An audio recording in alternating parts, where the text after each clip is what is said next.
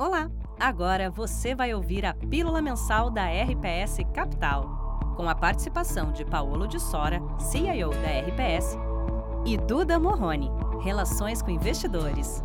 Este episódio é referente à atribuição de performance de outubro do Total Return, análises de cenário e oportunidades de investimentos. O material foi produzido em 4 de novembro de 2022. Já segue nosso canal? Lembre-se de curtir e compartilhar o conteúdo. Bom programa! Oi, pessoal, Duda da RPS Capital. Hoje eu tô aqui mais uma vez com Paulo Tsora, CIO, sócio da RPS e responsável pela estratégia do Total Return. Paulo, o Total Return apresentou uma performance de menos 3,7%. É, o Equity Hedge, que é a versão que a gente tem dessa mesma estratégia para o público geral, teve um retorno de menos 1,9%. Em contrapartida, o CDI foi de 1%. Fala um pouquinho então pra gente o que aconteceu esse mês, o motivo dessa performance negativa e, enfim, qual a sua expectativa para o próximo mês.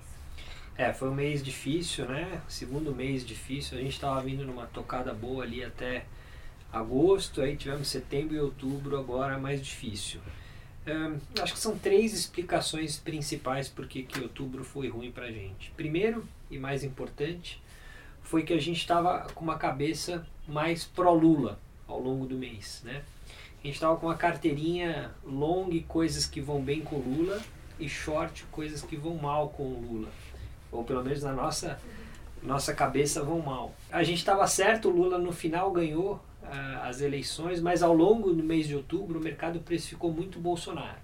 Então a gente perdeu dinheiro short Petrobras, perdeu dinheiro short um pouco Banco do Brasil, perdemos dinheiro long MRV, que é um call nosso que, que deveria funcionar numa visão de Lula eleito e Minha Casa Minha Vida voltando a estar na pauta principal do governo. Então acho que essa é a primeira explicação. A nossa carteira tinha um viés de Lula é, ao longo do mês. É, a gente estava certo, só que o mercado ao longo do mês precificou outra coisa, inclusive com a vitória né, do Lula acontecendo nesse, nesse início agora de novembro, a gente continua vendo Banco do Brasil e Petrobras treinando relativamente bem, o que na nossa opinião não faz muito sentido, mas é o que é, o gringo está comprando Bolsa Brasil e está puxando isso aí. Então acho que essa é a primeira explicação. Segunda explicação é que a gente estava com uma cabeça é, lá fora de que o juro longo não abriria muito mais. Por quê? Porque o Fed já fez bastante coisa, está falando muito grosso, a gente já está vendo é, índices é, de atividade é, precedentes na economia capotando e que, portanto, o juro longo americano não abriria muito mais. E a gente estava comprado em alguns ativos de duração longa, inclusive aplicado no juro longo americano, acreditando que a gente está mais já no fim do movimento, principalmente do juro de 10 anos. No juro de curto prazo, onde o Fed vai terminar a política econômica, ainda está muito incerto. Inclusive, essa semana a gente teve a decisão do, do, do Fed, agora na quarta-feira. Ele subiu 75, se comprometeu com 50, mas não disse onde vai parar. E a gente viu os dados do mercado de juro voltando a estressar de curto prazo. A gente achava que esse juro de curto prazo deveria até acalmar o juro de longo prazo, que reflete muito mais um cenário de, de, de recessão, um cenário eh, de desaceleração mais forte que a gente acha que é o cenário base.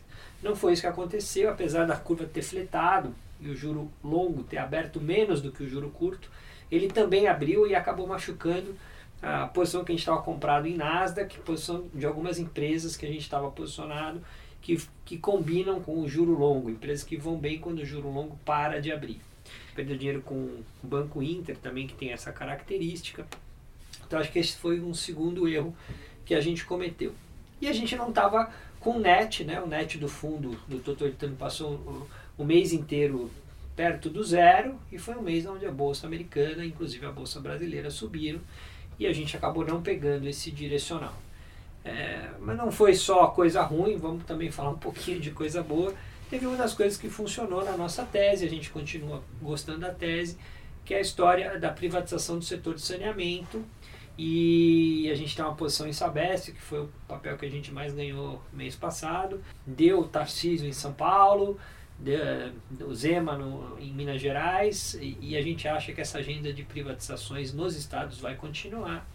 E a gente segue otimista aí com as nossas posições em, em Sabesp e Copasa. Comenta então em outubro quais foram as principais movimentações de setores, né? Você comentou muito sobre nosso posicionamento short nas estatais, é, comentou sobre MRV, enfim, mas que, quais foram as principais alterações que a gente teve durante é, o mês de outubro? É, a gente não está querendo mexer muito nisso aí não. O que eu acho o que a gente realmente tirou do, pelo menos por um tempo da nossa carteira foi apostar que esse juro longo americano não sobe mais, para de cair, então a gente diminuiu, reduziu, zerou as posições compradas em ativos longos. Não tem mais nada de Nasdaq, não tem mais nada direcional nesse call aplicado juro longo americano. Vamos esperar, vamos ver uh, realmente os dados da economia mostrarem uma fraqueza maior, ainda veio dado de emprego muito forte, ainda tem dados da economia americana corrente mostrando uma certa força, e o Fed continua falando muito grosso. Então, acho que estamos bem perto do fim, mas acho que taticamente vamos esperar um pouquinho mais para voltar nesse play aí aplicado juro longo via ativos de duração mais longa. O que, o que a gente está mantendo é um pouco essa cabeça short Lula, entre aspas, que é short Petro, short Banco do Brasil, e seguimos comprado no setor de home builder baixa renda, seguimos comprado numa carteira mais defensiva, Brasil, é, com viés de, do setor elétrico, então a gente tem Eletrobras, tem Energisa, é, então é uma carteira que, que combina com um, um viés um pouco mais conservador. Acho que o nosso objetivo esse mês é entender qual é o plano de governo do Lula e quem são as pessoas. Isso ainda está muito incerto uh, e isso vai ser fundamental para entender para onde vai o fiscal e se de fato essa compra agressiva de gringo que a gente está vendo no Brasil tem sustentabilidade fundamental ou não.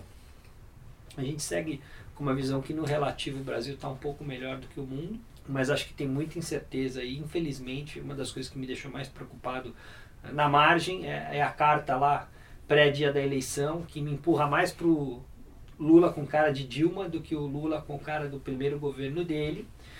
É, e dois, um pouco do que está ventilando de nomes que vão fazer parte desse governo. Então, por enquanto, os nomes que têm sido ventilados, principalmente na, na fazenda, no planejamento e na economia, não são nomes que me agradam tanto. Então, vamos ver, não tem nada decidido ainda, nós estamos no começo aqui de novembro, mas é, vamos esperar um pouco clarear o cenário do, de que, como de fato vai ser a estrutura do governo e qual é o plano para isso Você acha que essa acelerar. divulgação vem em curto prazo?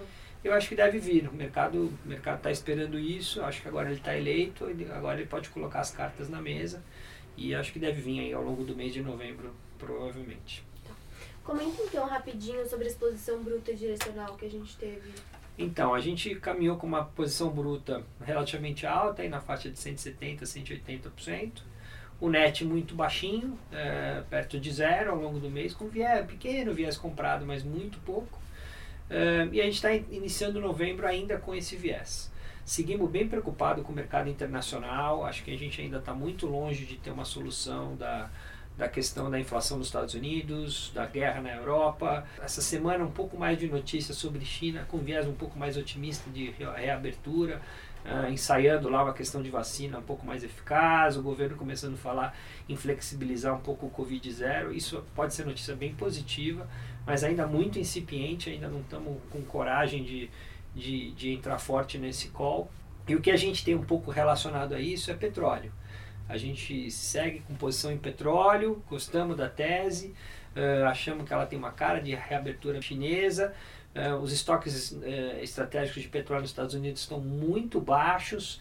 Passada agora a eleição do Congresso americano, eu acho que os Estados Unidos vai ter que de alguma forma começar a recompor essas reservas. Não, então o petróleo é uma das coisas que a gente ainda tem convicção aqui e vamos seguir comprado em XLE lá, petróleo lá fora. Aqui no Brasil seria o natural seria Petro, mas Petro com Lula eu acho que não combina.